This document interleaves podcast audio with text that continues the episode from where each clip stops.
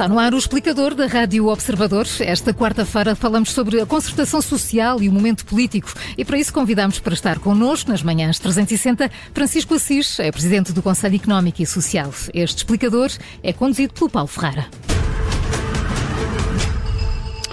Muito bom dia. O Conselho Económico e Social está a fazer 30 anos, num momento particularmente turbulento da vida política nacional. Já vamos falar do futuro uh, da instituição e da concertação social. Uh, Francisco Assis, bom dia, bem-vindo a, a este dia, explicador. Uh, bom dia. Há apenas três meses foi assinado pelo Governo com os parceiros sociais um acordo de concertação social que foi muito celebrado, mas entretanto parece que já passou uma eternidade sobre esse momento. Há apenas três meses com instabilidade com membros do Governo. Como é que o clima político, na sua opinião, virou assim tão depressa? Bom, são dois eh, planos distintos, não é? O plano da conflitualidade social e o plano da conflitualidade uh, política. O plano da conflitualidade política, sobre isso não vou pronunciar, é porque mais uh, conhecido, tem que ver com uma série de uh, ocorrências que se verificaram nos últimos meses e que, de facto, criaram um ambiente de alguma instabilidade que espero que seja rapidamente ultrapassada, porque o país precisa de estabilidade política, tal a maioria absoluta no, no, no, no Parlamento, não há nenhuma razão de fundo para que permaneça esta, esta situação. Quanto à outra questão, que é que mais me importa, não é aquela que tenho, uh, tenho trabalhado diretamente. É Se bem que as duas questões, as duas questões interagem uma, uma com a outra. Claro, interagem, claro. interagem, mas normalmente é a conflitualidade social que se projeta depois no plano uh, político. Já é mais raro que seja a conflitualidade política a gerar ela própria conflitualidade social, embora possa suceder, como é evidente. Conflitualidade social, evidentemente que estamos numa fase difícil, estamos com um nível de inflação uh, elevado, em toda a Europa e significa uma redução no imediato do poder eh, de compra, que afeta muito particularmente, apesar dos apoios uh, que têm vindo a ser promovidos, afeta muito particularmente setores mais débeis do ponto de vista económico da sociedade e é natural por isso que haja aqui fenómenos de alguma conflitualidade social. De qualquer das formas, o acordo que foi assinado há três meses está em uh, execução, o que é um, acordo que incide sobre duas questões fundamentais para o país, a questão dos rendimentos e a questão da competitividade, que estão, aliás, uh, associadas. Não é possível a prazo garantir um aumento substancial do rendimento dos portugueses se não houver também um aumento da competitividade da nossa economia, se não houver crescimento económico. Essa é sempre a questão fulcral uh, e é nessa questão que nós, no Conselho Económico Social, temos focado grande parte da nossa reflexão, que é Portugal, porque é que Portugal tem tido ao longo dos últimos 20 anos um crescimento medíocre, o crescimento agregado foi de cerca dos últimos 20 anos foi de 11%, em Espanha foi de 28%, não vamos comparar com outros países do leste que têm características diferentes e partiram de uma base muito mais uh, baixa nos últimos anos, mas de qualquer das formas este crescimento, e a média europeia foi 30%, portanto estamos de facto com um problema grave de crescimento económico e nem sequer podemos ficar satisfeitos por termos tido um ou outro ano em que o crescimento foi acima da média Mas, europeia. Francisco Assis, olhando para aquilo que é, digamos, eh, a posição do Governo em relação a esses números, eh, dá a ideia que o Governo não está assim tão preocupado, porque nos compara com a Alemanha, com a França e com outros países pois eu aí diria, eh, desenvolvidos. Diria, bom, os agentes políticos, aqueles que estão na vida política mais uh, ativa, tendem sempre a nos salientar mais aspectos positivos e outros mais aspectos uh, negativos. Eu procuro, enquanto Presidente do Conselho Económico e Social, distanciar-me um pouco desse, desse, desse, tipo de discurso e fazer um discurso baseado numa, na, na, objetividade. É verdade, é verdade isso e também é verdade, são verdade outras coisas que habitualmente são ditas no sentido de salientar os aspectos mais negativos. Objetivamente, o que se verifica é que nos últimos 20 anos o crescimento foi medíocre. E mesmo nos momentos em que o crescimento foi acima da média uh, europeia, não parece que ele tenha sido de tal ordem, de modo a causar especial satisfação. Ao contrário, devemos ter preocupação uma preocupação séria com esse problema, que é um problema central no país e que tem que ver com uma outra questão que nós também temos vindo a estudar, que é a questão da produtividade. Nós fizemos em 23 de setembro do ano passado uma conferência sobre produtividade, onde convidamos vários, várias faculdades e departamentos de economia de várias universidades portuguesas, pessoas com pensamentos económicos bastante distintos, para justamente procurarmos perceber porque é que, que o nível da produtividade em Portugal progredido muito, muito, muito estamos ainda a 70% do valor uh, europeu, quando teríamos todas as condições para uh, nos aproximarmos desse valor, dados os grandes investimentos feitos nos últimos 20, 30 anos em áreas tão fulcrais como a investigação científica, o incentivo à inovação uh, tecnológica, a construção das mais diversas infraestruturas no país. O que é certo é que esse problema subsiste e terá que ver, sobretudo, com insuficiências ao nível da organização, seja no setor público, seja no setor uh, privado. E, portanto, é aí que nós temos que é, é concentrar grande parte das nossas uh, preocupações. E, e, acha Portanto, que, nossa... e acha que temos, uh, estão criadas as condições, se quiser, no país para que o país se foque finalmente a resolver esses problemas, cujo diagnóstico creio... está feito há muito? O diagnóstico está feito, acho que também há uma preocupação clara. Acho que essas são as tais matérias em relação às quais uh, eu, eu não quero ser mal interpretado, porque eu não desvalorizo em nada a conflitualidade política, porque ela é inerente uh, às sociedades e ainda bem que se manifesta de forma clara nas democracias e ela é fator de, de, imaginação e de criação. Mas a verdade é que também tem que haver alguns momentos em que sejamos capazes de estabelecer alguns consensos uh, alargados em torno de algumas prioridades que o país tem que enfrentar. E este consenso que se alcançou na, na, consultação social, do meu ponto de vista, é um consenso que também se poderia alcançar, o consenso em torno de duas ou três grandes objetivos, a nível uh, político-partidário. Não há nenhuma razão para que assim não seja. Isso facilitaria as coisas. A verdade é que a sociedade portuguesa tem vindo a reagir e a economia portuguesa tem vindo a reagir de forma positiva. Nós, uh, conseguimos, nós há poucos anos atrás, uh, o peso das exportações no, no PIB era de 20, 30%, vai ser de 50%. Ainda estamos longe do objetivo dos 80% que caracteriza muitas das economias com as características da nossa. Isso, em grande parte, resultou de quê? Da capacidade que o nosso tecido empresarial teve em momentos de crise, nomeadamente a conta da grave crise resultante do que se passou em 2008 e nos anos seguintes, em momentos de grande crise e de grande aperto, as nossas empresas voltaram-se para as exportações e foram capazes de eh, ir eh, procurar e encontrar novos mercados. Isso significa que a sociedade reage, a sociedade tem capacidade para, para, para, para ela própria então, dar uma resposta. O que é que nos está a puxar para o fundo, de alguma maneira? É o Estado e as políticas públicas? Não, eu julgo que o fundamental aqui é, aqui eh, estamos numa fase de transição. E eu acredito e tenho algum otimismo, penso que estarão criadas as condições para que eh, todos estes investimentos que foram feitos nos últimos anos se traduzam dentro de pouco tempo numa melhoria substancial da nossa situação. Agora, é preciso ter aqui alguma estabilidade, por exemplo, é preciso ter estabilidade fiscal, é preciso que as pessoas saibam como contam, é preciso ter, fazer, ter de facto uma justiça que suscite confiança dos, dos investidores e, portanto, aí é um dos, dos, principais problemas que continua a ser detectado. É preciso ter um ambiente geral favorável ao investimento. Isso também é uma questão que nós uh, salientamos sempre como uma questão uh, fundamental. O país tem que valorizar o investimento, não tem considerar e, tem que valorizar uh, aqueles que assumem riscos e que uh, e, e isso é algo que é fundamental para o país, uma cultura também de valorização do, do risco, infelizmente é um problema histórico que nós temos. Uh, portanto, são, temos que combater alguma burocracia que continua a subsistir e que é fator de ineficiência a todos os níveis, porque prejudica a atração de investimento e prejudica o próprio hum. De investimento. O Francisco e são coisas que nós temos que trabalhar e eu creio que em relação a essas coisas todas não seria difícil se nós superássemos um pouco um certo sectarismo excessivo, que eu acho que ainda subsiste, que se instalou nos últimos anos na vida nacional e que deveria ser ultrapassado, essas são coisas em que poderia haver um entendimento vasto. Está, está a apelar a entendimentos entre uh, o governo, o PS e o PST?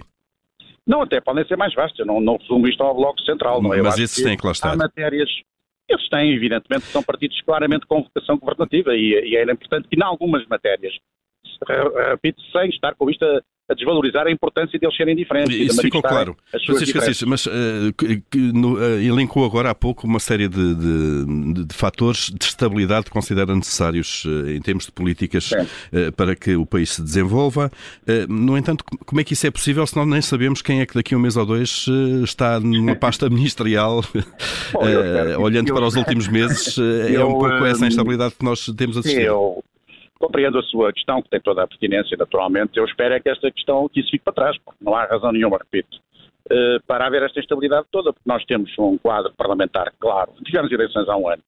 Eh, dessas eleições resultou uma maioria absoluta, até monopartidária. Em princípio, isso é fator de estabilidade. Mas, mas Na verdade, o, que, é, o, o que é que se passa, no seu entender, Francisco Assis? Não, há um não, cansaço do governo e do primeiro-ministro? Eu, eu, eu, tenho, como presidente do Conselho Económico e Social, há um, alguma obrigação de ter alguma reserva uh, no comentário uh, político, é? porque as minhas palavras podem ser sempre mal interpretadas e não quero fazer isso. Agora, o que lhe diria é que é evidente que isto tem que parar, e espero que tenha parado, porque há aqui uma série de coisas que, uh, que perturbam, é evidente. Como eu lhe dizia, é mais natural que a conflitualidade social gera conflitualidade política. Ao contrário, já é menos uh, normal, infelizmente pode suceder. E é isso, é isso que está a acontecer. Uh, nós começamos esta, espero, esta entrevista pela concertação social e pelo acordo de concertação social que foi feito em, em outubro. Nós hoje é. estamos em janeiro, se olharmos para a rua, vemos os professores, é vemos greves na TAP, dá a ideia que de facto nada se passou e aquele clima de estabilidade aparente que nós tínhamos, uma perspectiva de médio e longo prazo em termos económicos e sociais, parece que desapareceu em pouco tempo. Não, é, temos aqui situações também diferentes. A TAP já estava numa situação de, de, de conflitualidade social nessa, nessa altura. A questão dos professores é uma questão que tem que ser tratada com, com cuidado, porque uh, é evidente que há aqui um problema profundo com, com, com, com, os docentes, não é por acaso que eles se manifestam e são tantos e, e, e, e basta ver, olhar para as manifestações para perceber que estão lá pessoas de todas as orientações, não, é? não há ali nenhum nenhum, nenhuma agenda política escondida. De facto, estão, estão insatisfeitos, mas depois também é preciso ver em que condições o, o que está verdadeiramente em causa. Há ali diversas situações, em algumas uh, há que atender às mesmas e, e julgo que há situações escandalosas, nomeadamente aquilo que tem que ver com os professores uh, contratados, o tempo que levam uh, a fixar-se, quando conseguem alcançar algum vínculo, andam de facto com a casa às costas pelo, pelo, país inteiro em condições de grande precariedade. Isso é absolutamente inadmissível e prejudica fortemente a educação. Mas há outras questões é que também temos que avaliar o que é que se está a passar, a comparação com outros vencimentos. Em Portugal, infelizmente, de facto, os rendimentos são baixos. Os vencimentos são globalmente baixos, não são só os vencimentos dos professores que são, são, que são baixos, sobretudo nos primeiros anos.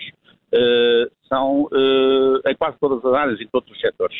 E para termos vencimentos, uh, rendimentos mais elevados, temos que ter, de facto, uma economia mais pujante. Por um lado, uma economia mais pujante permite aos próprios, às próprias empresas privadas pagarem melhor. Veja-se o acordo que fizeram aqui na semana passada, salvo as principais empresas portuguesas. No, o pacto que fizeram no sentido de pagarem salários mais elevados aos jovens licenciados, uh, essas empresas estão em condições de fazer uh, e assumiram essa responsabilidade social de fazer, o que parece importante. Mas há muitas outras que, infelizmente, não estão ainda em condições de de o fazer. Isso só se consegue Francisco Assis, perdemos uh, uh, pelo menos momentaneamente o contacto com uh, o Está. Presidente. Sim, sim, Francisco sim, Assis. Sim, faz favor. Eu estava a falar aqui da questão do pacto que foi, foi celebrado na semana passada entre as principais empresas portuguesas, no sentido de melhorarem os, os, os, os rendimentos que pagam, os, salários que pagam aos, aos jovens licenciados. Isso é, um, é uma assunção até de responsabilidade social mas que infelizmente não se pode depois produzir em muitas outras empresas que não têm condições para isso. Hum. Isso só se resolve com uma melhoria substancial da, da, nossa economia. E o próprio Estado também precisa disso, porque o Estado português não pode uh, indefinidamente estar a aumentar uh, os, uh, os impostos. A carga fiscal é a que é, né? é uma carga fiscal relativamente média em termos europeus, mas é preciso que, mas não pode subir. Até o ideal é que deixe ligeiramente. Portanto, não podendo subir, nós temos é que aumentar uh, a atividade económica para que o próprio Estado se possa financiar de modo a poder pagar adequadamente aos seus funcionários. Para que seja confortável. O Francisco Assis teme que a instabilidade governativa, de alguma forma, uh, possa pôr em causa o cumprimento das metas da concertação social firmadas há três meses? Não, apesar de tudo, julgo que há aqui são dois campos uh, distintos e não creio que uma coisa se vá intrometer na outra. E também acredito que esta instabilidade governativa termine, porque não se pode viver, evidentemente, no clima, num clima como se viveram. Ah, acha que aquela, aquela lista de 36 questões eh, é a chave para a resolução disto? Não. Como sabe, eu tenho uma visão crítica dessa lista das 36 questões. Acho que isso foi um impulso momentâneo para enfrentar uh, um quadro de crise com que estávamos confrontados, mas acho que isso não ajuda a resolver absolutamente nada, pelo contrário, acho que que, que, que, até é negativo. O que tem que haver é a assunção da responsabilidade por parte de toda a gente, claramente, uh, por parte de quem convida e por parte de quem é convidado para o desempenho de funções, de funções uh, públicas. Isso chega, isso tem que chegar, como é uh, evidente. Nós estamos a caminhar para um, uma sociedade de desconfiança absoluta de uns nos outros. e isso é perigoso, porque uma sociedade em que a desconfiança é total é uma sociedade que está doente. e uma sociedade, e isso introduz de facto um fator uh, altamente negativo no nosso relacionamento uns com os outros e na nossa capacidade de realizarmos, seja o que for, de vista geral, nacional, devidamente válido. Portanto, esse quadro de Eu não estou com isto a dizer que não haja motivos, e há com certeza, e houve motivos, e a verdade é que houve assunção de responsabilidades e demissões. Há motivos e, e, que, e que esta desconfiança, no bom sentido, tem que existir, e no sentido de controle da ação de quem tem o poder. Isso tem que existir e é fundamental, e a, e a democracia tem essa vantagem, porque isso é, é, é, é feito de forma transparente. Agora, eh, não se pode é projetar na sociedade portuguesa em geral um clima em que andemos todos sistematicamente por princípio a desconfiar uns eh, dos outros, porque isso é altamente negativo para e o nosso país. Como é que se conserta essa confiança? Conserta-se também em grande parte pelo, pela, pela assunção de responsabilidades de todas as pessoas, e em particular daqueles que estão na vida uh, política, por uma capacidade de retomar também um certo diálogo com os, uns com os outros. Há que dialogar com, com, com aqueles que pensam de forma diferente de nós.